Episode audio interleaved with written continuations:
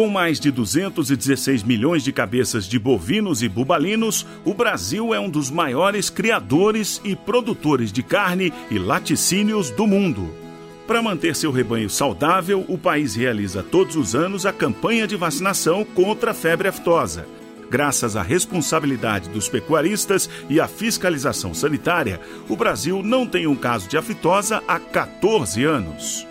A segunda etapa da vacinação nacional é agora, no mês de novembro.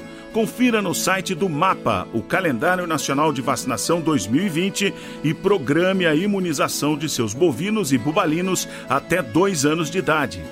O Brasil já tem o status de país livre da febre aftosa com vacinação desde 2018 e agora quer ampliar as suas zonas livres da doença sem a necessidade de vacinar os animais.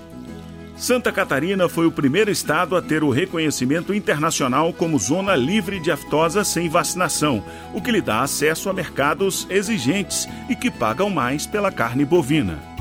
Rio Grande do Sul, Paraná, Rondônia e Acre e áreas do Mato Grosso e Amazonas já ganharam reconhecimento nacional como zonas livres de aftosa sem vacinação.